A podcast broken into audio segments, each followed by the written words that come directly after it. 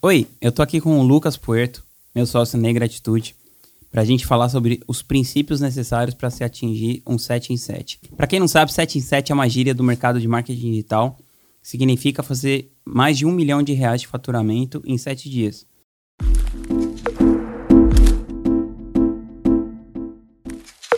Os nossos lançamentos a gente costuma deixar o carrinho aberto, né, que a gente fala, durante cinco dias. Lux, me conta uma coisa. Quando você entrou nesse mercado de marketing digital, né, que você começou a trabalhar aqui, uhum. e você viu começar a ouvir esses papos, né, 6 em 7, 7 em 7, 7 em 1 e tal. Como que, tipo, isso foi pra você? Assim, foi uma coisa que, sei lá, provavelmente, obviamente, você nunca tinha ouvido falar, mas foi uma coisa que entrou fácil na sua cabeça, assim, parecia uma coisa simples de fazer, parecia uma coisa muito distante. Como que você viu isso no primeiro momento? Bom, primeiro, obrigado pelo convite. É, ser chamado uma segunda vez depois daquela primeira entrevista já é um sucesso para mim, uma vitória. Cara, quem quiser, quem quiser ver aquela primeira entrevista, que é um ícone do podcast, clica aqui embaixo que eu vou deixar na descrição. E minha família é que vai ver esse vídeo, depois vocês falam se foi bom ou ruim. E ele é o. Nada a ver, cara. Não é só a família dele que vai ver. Muita gente vai ver esse vídeo ainda. Ele virará um marco na história dos lançamentos. Bom, é, sobre a sua pergunta, eu realmente nunca tinha ouvido falar basicamente nada de marketing digital. É, marketing digital, especificamente esse mercado de lançamento de produtos digitais, infoprodutos, 6 em 7, 7 em 7, forma de lançamento, uhum. CPL, eu realmente não conhecia nada disso. É, e quando assim, a gente começou a trabalhar, acho que foi é, razoavelmente tranquilo de entender, assim, no primeiro momento o que significava, é, mas eu não tinha muita expectativa, assim, eu estava realmente é, aberto a ver o que, que ia dar, assim, eu, não... Por desconhecimento, eu não criei expectativa, acho que eu estava me preparando para o que viesse, assim.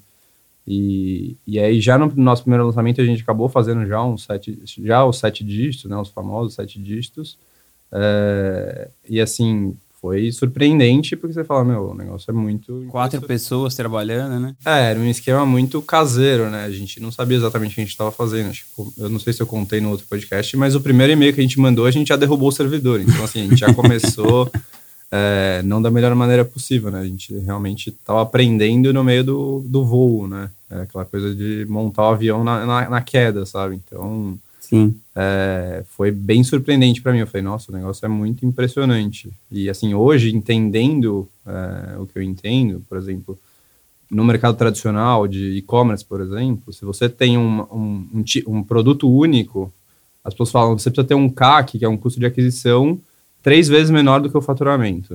Uh, esse é uma boa, é um, é um, bom número. Você tem um, você consegue ter um negócio rentável com três vezes isso. E assim, no nosso primeiro lançamento a gente teve um CAC é, a gente teve um ROI, né, que é o normal do mercado, de 11 vezes o investimento que a gente fez. Então você fala. Putz, Ou seja, na época a gente investiu cerca de 200 e poucos mil reais e faturou perto de 3 milhões, né, que eu lembro.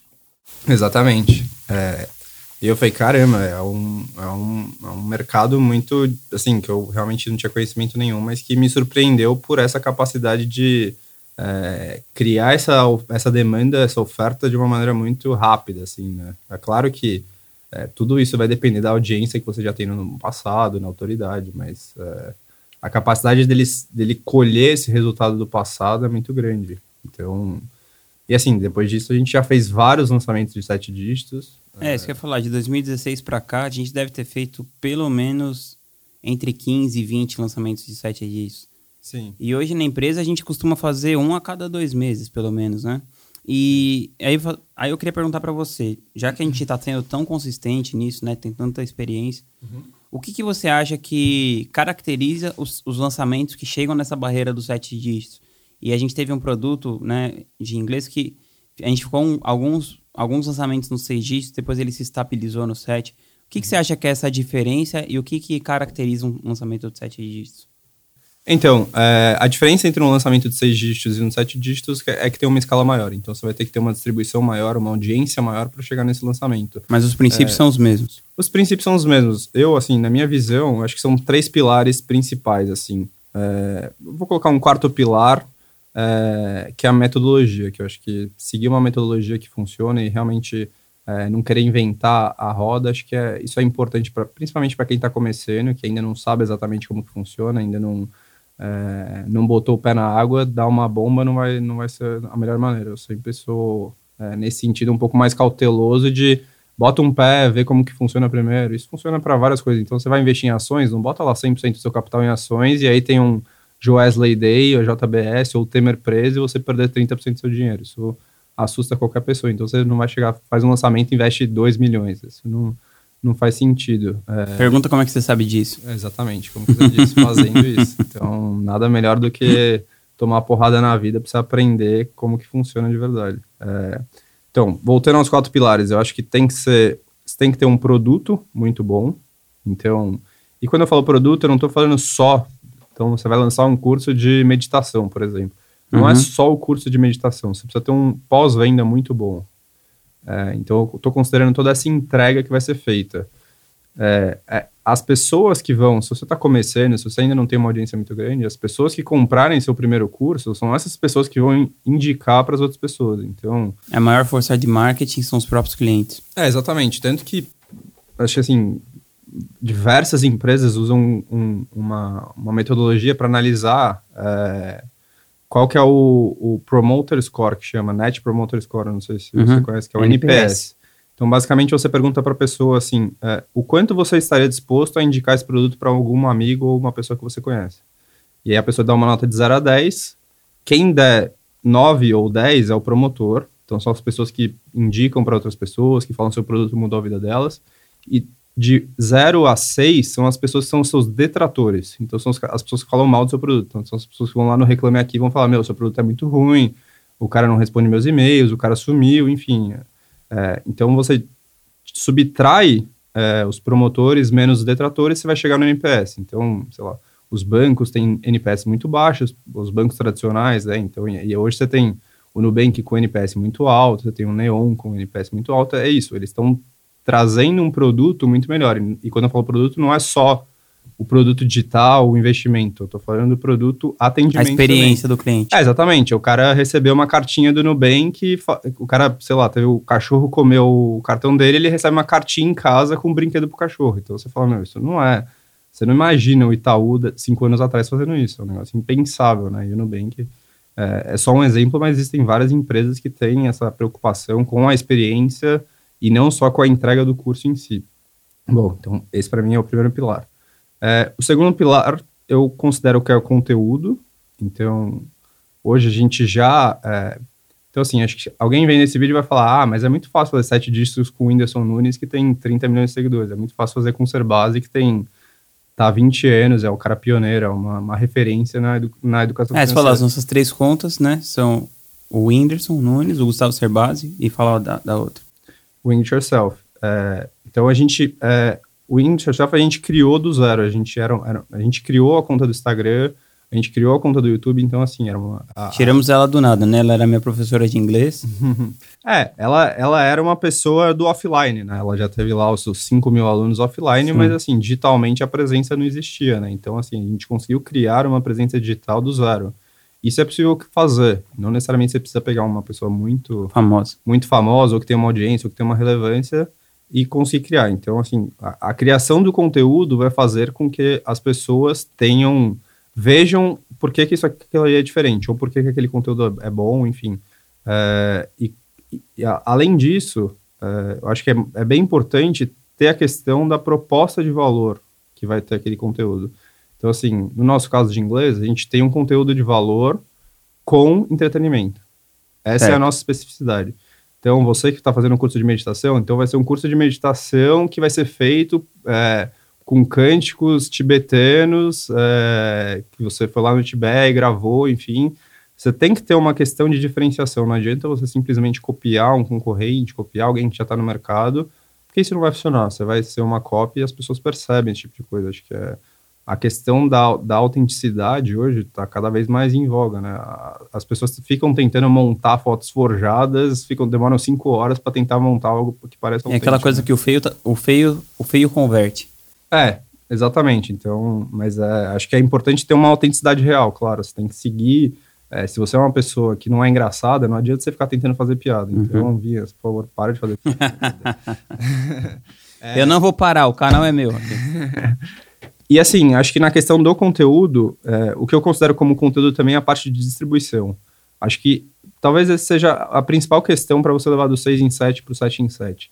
É, é, você fazer, conseguir fazer tráfego pago de uma maneira inteligente. Então, se você está construindo uma, uma, audiência, se você ainda tem uma audiência, sei lá, 5 mil seguidores no Instagram, 2 mil seguidores no Instagram, a maneira mais fácil de você aumentar a sua autoridade é levando isso para mais pessoas. E a maneira mais fácil de fazer isso, ainda é muito barato fazer tráfego no Brasil, é, é fazendo tráfego pago bem. Então, é, é, conseguir que mais pessoas assistam seu conteúdo, as pessoas que assistam seu conteúdo, sei lá, 75% no Facebook, você manda um novo vídeo, é, você mostra novos conteúdos e quando você for abrir o carrinho, quando você for fazer um lançamento, a chance dessa pessoa participar é muito, muito maior. Um, um erro clássico que as pessoas cometem nesse sentido é porque elas, a gente fica sempre tentando pegar novas pessoas, né? Sim. E aí você traz a pessoa para dentro da sua. É a mesma coisa que, sei lá, você, você, você faz um esforço para levar o cara dentro do seu restaurante, mas você não serve nada para ele. Uhum. Né? Porque isso que você tá falando, do cara levar a pessoa para dentro, mas distribuir conteúdo. Sim. No meu caso, eu gasto uns 60% do dinheiro que eu invisto para colocar no conteúdo e 40% para as pessoas novas. Como Sim. que você sugere que o pessoal comece assim? Eu acho que vai depender muito da audiência, assim. Por exemplo, cada lançamento que passa, é, a gente já tá no Gustavo no sétimo lançamento. Então, assim, cada vez fica maior essa base anterior. Então, a gente vai alocando vai testando, na verdade. A gente vê assim, puta, esses caras participaram dos seis anteriores, qual que é a chance dele participar do Masterclass? Então, a gente começa a investir um pouco e vai testando. Puta, esse cara tá trazendo um lead mais barato do que a média do, do cara uhum. novo.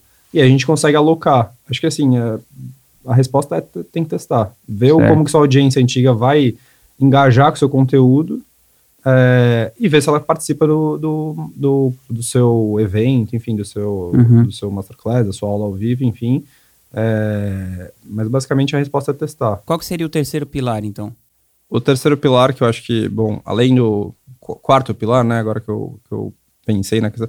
Então, metodologia, só recapitulando, metodologia, seguir um caminho que já foi trilhado, acho que é importante para a pessoa que está começando, não inventar a roda.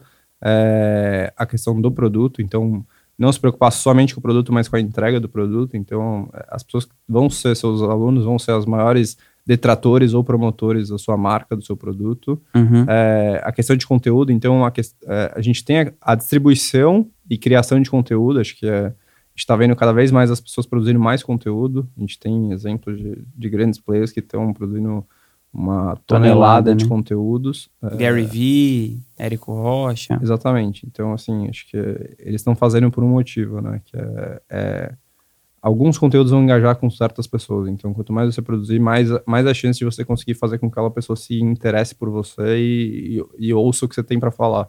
É, e o último pilar eu considero que é a copy. Então, você conseguir acertar na copy, conseguir acertar. Pra quem não sabe, explica aí, Lucas. O que é copy? Copy é você escrever de uma maneira persuasiva. É, eu não sou copywriter, não é. Ah, mas você manja, você manja. É, você é sabe avaliar uma boa copy. É, é, enfim, é algo que eu preciso melhorar, mas que tá no, tá no processo. Sei porque você já avaliou várias minhas. é, mas assim, a copy, não só a copy das CPLs, do vídeo de venda, mas tudo que tá, é, tudo que tá sendo escrito pela pessoa, uhum.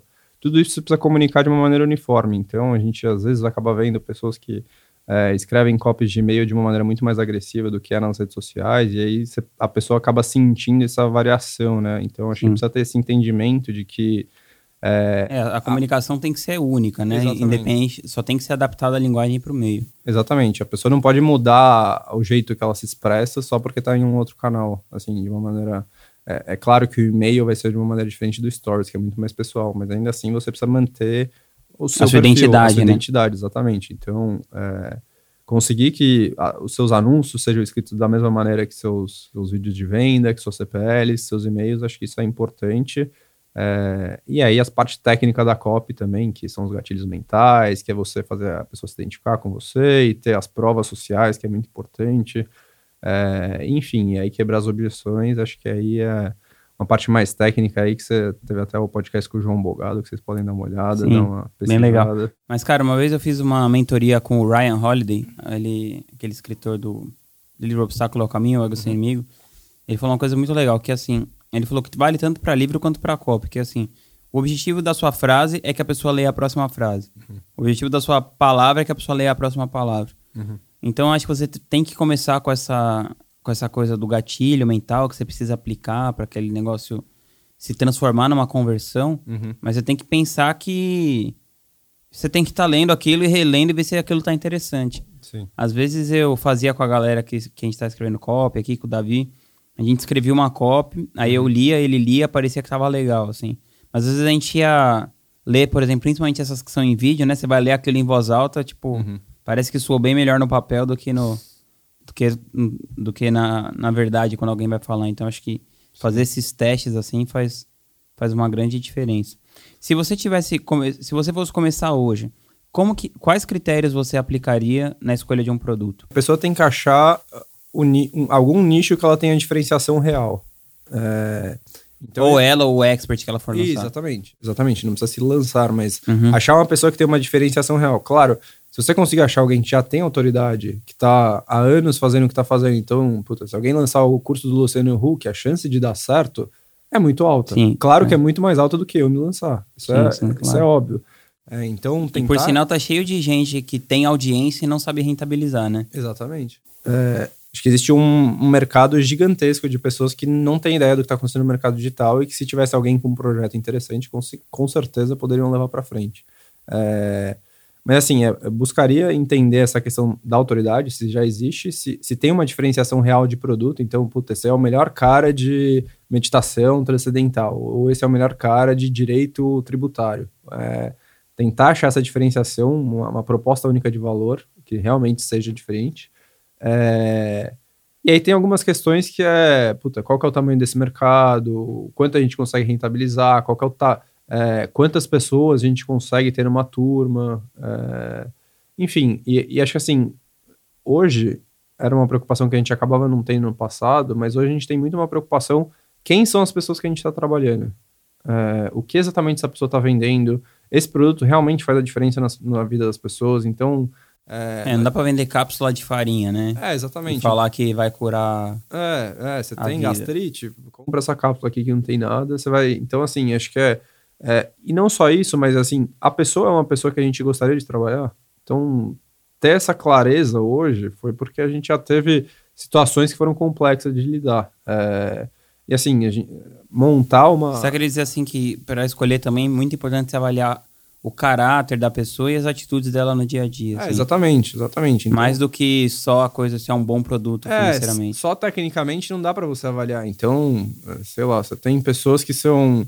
Galvão Bueno dizem que é uma pessoa muito difícil de lidar. Então, acho que isso, isso tem que ser levado em conta. Não é porque eu, talvez, o maior comunicador do Brasil que. Ah, é, beleza, vamos fazer um curso, mas, meu, não dá pra lidar com o cara, não dá pra gravar o curso com o cara, não dá pra fazer as pílulas com o cara. Ele não faz stories do jeito que a gente conversa. Então, esse tipo de coisa, hoje a gente aprendeu isso na marra. A pessoa tem que ser coachable, assim, né? Você pode, você tem que poder. É, exatamente. Acho- Assim, você tem que ter um- um- uma pessoa que esteja comprada no projeto tanto quanto você. Então, é, é, então, assim, se você escolher uma pessoa que isso representa é muito pouco na vida dela, isso vai ser um problema para você no final. Então, sei lá, se a gente fosse gravar um curso com o Galvão Bueno, ele ganha lá um milhão de reais por mês da Globo. Ele ganhava um e meio e teve uma redução agora. Caramba, ele deve estar triste. É, ele deve estar bem triste. Teve que reduzir drasticamente seu padrão de vida.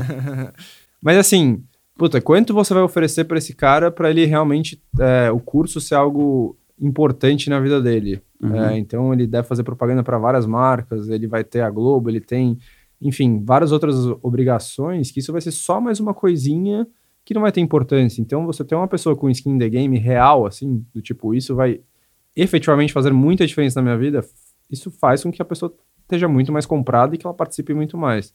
Porque você precisa que a pessoa se entregue também, né? Não Uhum. basta ser é, a agência ou a pessoa que está lançando é, tá comprometida. Se a pessoa, se o próprio expert não estiver comprometido, você vai ter um problema no final. Isso é certo.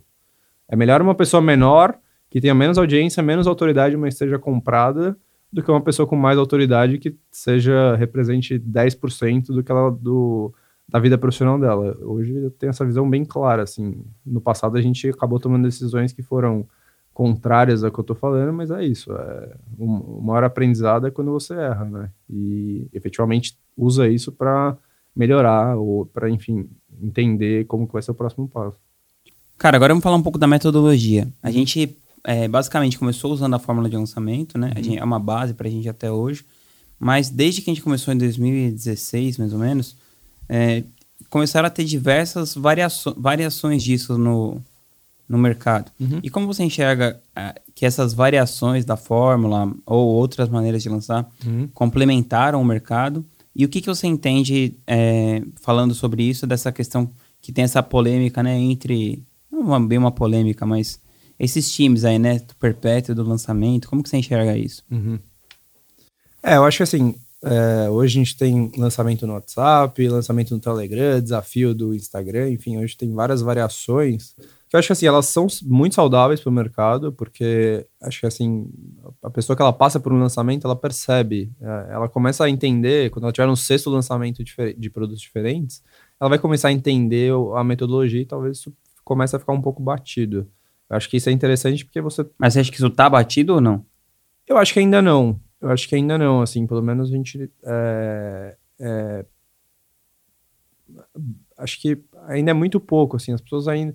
No Brasil, gente- as pessoas ainda não têm. Uma boa parte da população ainda não tem acesso à internet. Então, assim. é, ainda é um mercado muito inexplorado, né? E acho que a questão da educação ela tem tudo para crescer, continuar crescendo é, de uma maneira muito maior do que cresce hoje. É, mas assim, é, só, eu só tomaria um pouco de cuidado se eu estivesse começando. Então, não, não começaria no lançamento no WhatsApp, não começaria é, tentando inventar muito, Uhum. porque eu acho que assim, você tem que seguir o negócio que dá certo. É, é muito melhor, é muito menos arriscado do que se fazer um lançamento no WhatsApp, que você não tem tanto controle, se alguém posta uma mensagem xingando, você não tem o que fazer, não tem como apagar a mensagem, você- é, o máximo que você pode fazer é excluir a pessoa, mas a mensagem ela fica lá, não- então, assim, é, você acaba perdendo o controle do que está acontecendo.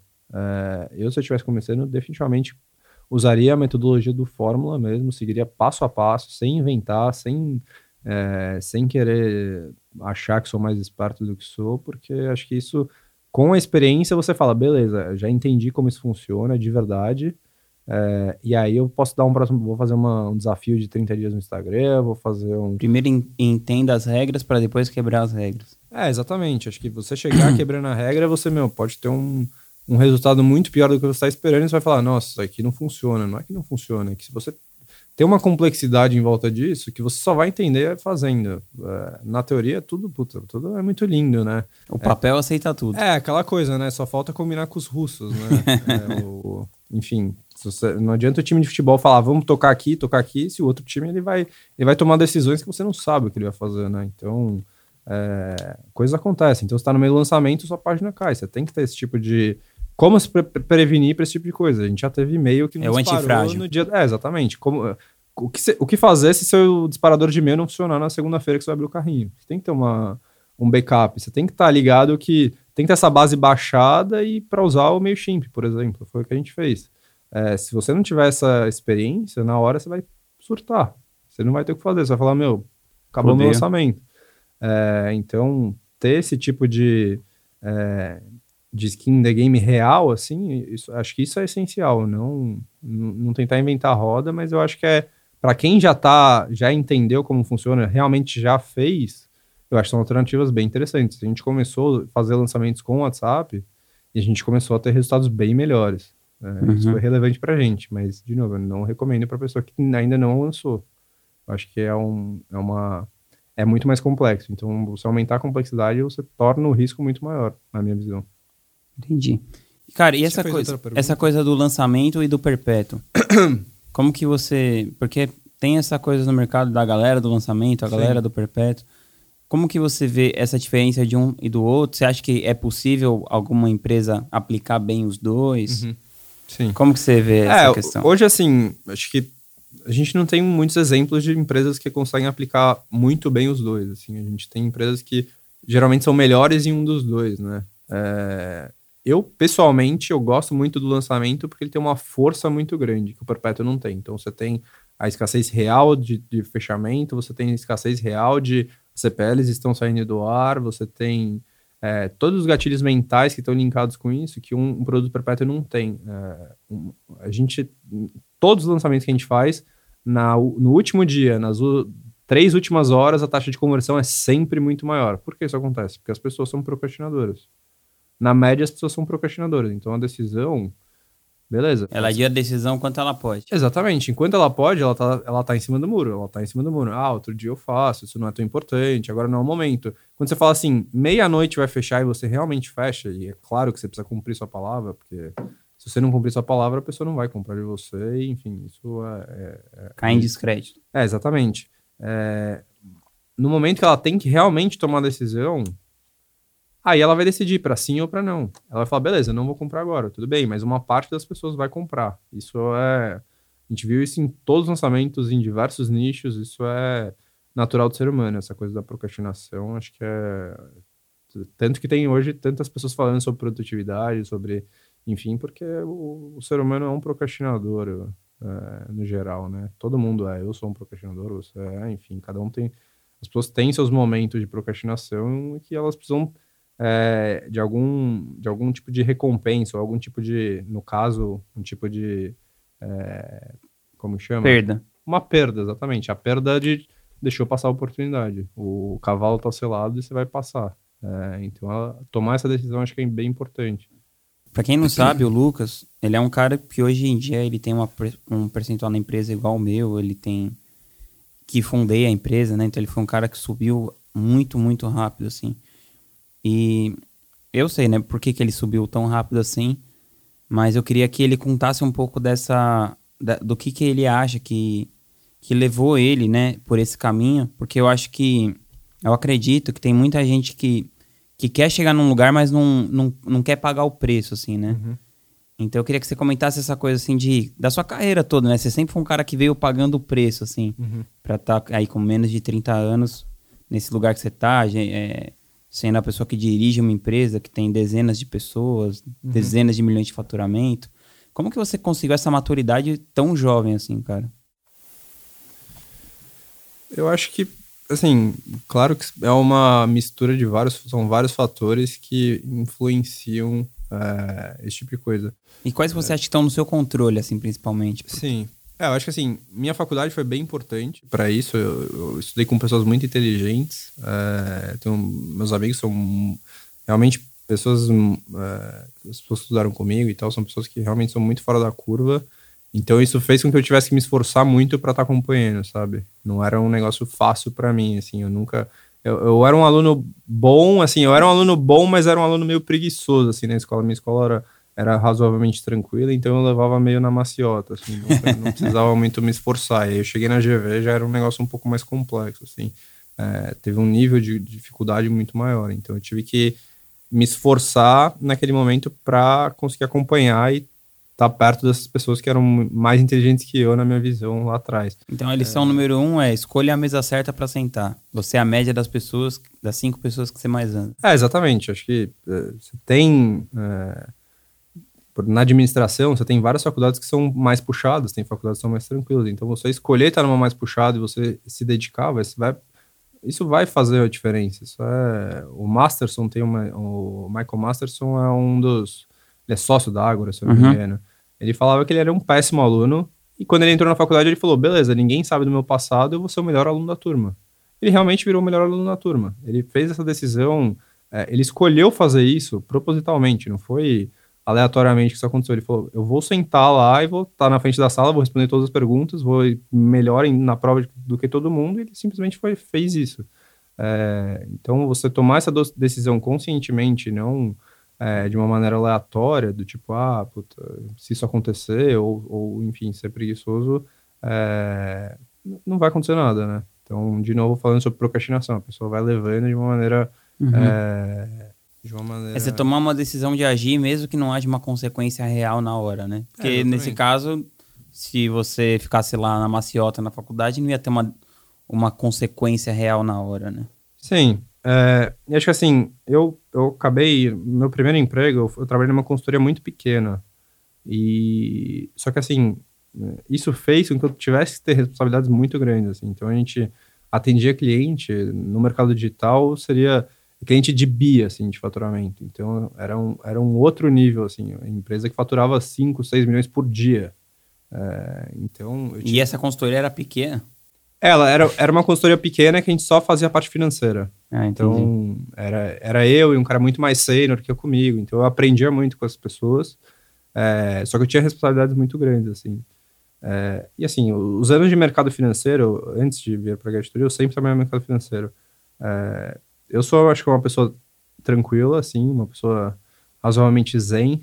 Sim, total. É, então eu, eu, consigo lidar bem nas flutuações. Então eu não sou uma pessoa. Ah, tivemos um lançamento sensacional, vou comprar, sei lá, um carro, sabe? Eu não, eu não tenho esse tipo de coisa. E também, se acontecer o contrário, eu também não sou a pessoa que vai surtar, sabe? Sou a pessoa que, beleza, deu problema, a gente vai resolver e qual é a melhor solução e não ficar é, elucubrando do, puta, e agora, como fazer. Então, acho que é, é essa estabilidade de conseguir lidar bem com as situações é, que tá tudo bem, que beleza, uhul, não vou comprar um barco nesse momento, mas também no momento que deu a merda, você realmente conseguir sustentar é, os planos e conseguir resolver, acho que isso é uma, é uma, uma qualidade que eu, é, que, eu, que eu aprendi a ter, assim. Por isso que eu segui o conselho do Hamlet, né? O Hamlet fala, mostre-me um, um homem que seja senhor das suas emoções e para ele eu entregarei meu coração. Aí, como meu coração é uma empresa, toquei aqui. o Lucas, toma conta do barco aí. Claro, participo, tô aqui com ele sempre, mas eu vi que ele era um cara que tinha mais, bem mais do que eu, assim, um sangue frio, bem maior que eu para para lidar assim até com as coisas das pessoas mesmo, né? Que que para você liderar pessoas, você tem que ter essa coisa, porque uma hora o cara o cara falta porque sei lá o quê, aí o cara, ele, você tem uma expectativa daquilo, o cara não cumpre, uhum. e você tem que ter uma, um jogo de cintura ali para levar aquilo, né? Você não pode já chegar no cara e esporrar e tal. Sim. Uma pessoa mais temperamental, assim, como, como eu costumava ser e costumo ser ainda, é, tem mais dificuldade num negócio desse. É, e eu sou uma pessoa assim. É, eu tenho um perfil que eu, eu, eu, gosto de ouvir as pessoas, assim, eu tenho.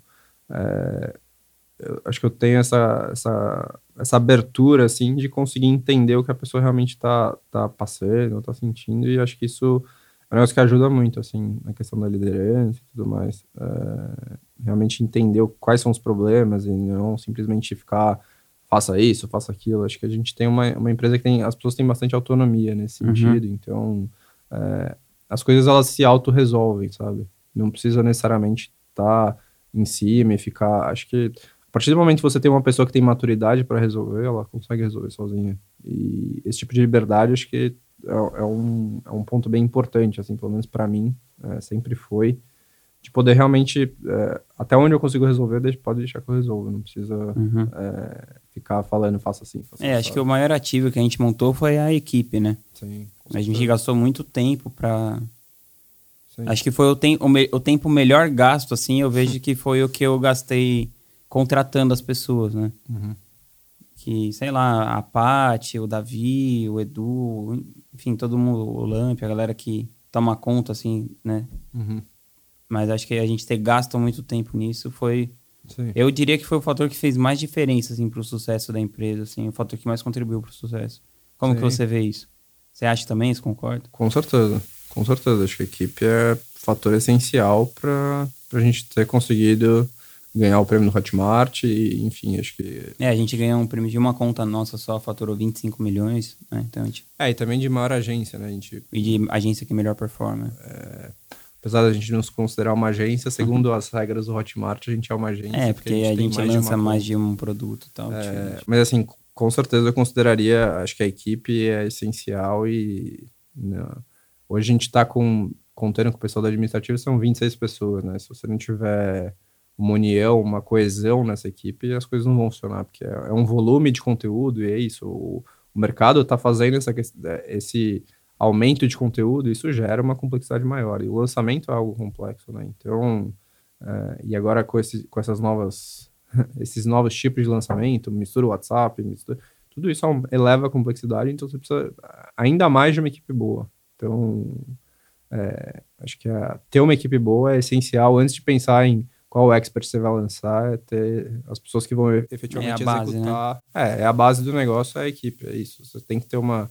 É, pessoas que estão dispostas a seguir o, a visão que está sendo passada. Acho que... E é legal porque também tem que ter a coisa da pessoa estar tá aberta a se adaptar, né? Porque igual você, igual eu, todo mundo que começou esse negócio que é super novo não sabia fazer isso, né? Sim. Então é muito mais a questão até do do que você falou antes, né? Do caráter, mas do, da, do mindset do que É, do do- skill em si, Sim, né? exatamente. A questão comportamental, no fim, ela acaba sendo muito mais importante do que a técnica, porque eu não sabia fazer tráfego, não sei se você fazia- sabia fazer copy, Não. mas não sabia do gatilho mental. A gente tem, acho que, na verdade, hoje da empresa, assim, acho que quase ninguém tinha trabalhado nesse mercado, efetivamente, talvez só o Edu. É, mas o resto são pessoas que vieram de outros mercados, vieram ou do jornalismo ou de é, Cinema. atendimento, enfim, é, mercados totalmente diferentes e que trazem, aca- acabam trazendo uma visão diferente, né? Então, isso acaba sendo positivo. Então, a questão da pluralidade também é interessante. Não, você não precisa trazer o, o copywriter que já escreveu 200 copies. Você pode ensinar uma pessoa, você pode ensinar uma pessoa a fazer tráfego. É, não é ciência espacial, né? É, exatamente. E no fim é isso. O, a questão comportamental vai ser o que vai definir se a pessoa vai dar certo ou não. Se a pessoa estiver disposta é, a crescer, a aprender, a se desenvolver, acho que isso é muito mais importante do que ela saber fazer Facebook Ads. Porque Facebook Ads é razoavelmente simples se você for uma pessoa que tem essa. É, a questão do, do, tráfego em si, eu acho que é simples executar, mas é difícil analisar, né? O- Não, então, claro, uma pessoa de um perfil na analítica. eu acho que você, eu acho que você se destacou muito nessa coisa do tráfego, eu percebi isso. Eu falei, meu, o cara analisa um monte de dados aqui. A galera que tava fazendo nosso tráfego na época não, não analisava dados. Acho que a coisa de análise de dados faz a diferença, né? É, então, mas assim, a- a não era uma Não é questão uma skill, técnica né? minha, É. exatamente. Eu não sabia mexer no Facebook, eu tinha um perfil analítico. Sim. Então era uma questão muito mais comportamental e Sim, muito mais sim. do meu perfil, porque eu nunca tinha aberto, eu nem sabia que Facebook tinha essa ferramenta, enfim, é- era uma ignorância minha mesmo, mas é, Você achava que era só pra ver foto da sua família. é, exatamente, para dar uns memes, uns gatos, achei que Facebook era para isso. Show. Galera, é o seguinte, é, eu queria pedir para vocês colocarem aqui nos comentários próximo assunto que vocês querem que eu é, esmirile com o Lucas. É, eu quero que o Lucas seja um cara recorrente aqui no podcast, que para mim ele é um puta exemplo, assim, uma puta inspiração de como você levar as coisas aí. E é isso, até a próxima. Valeu.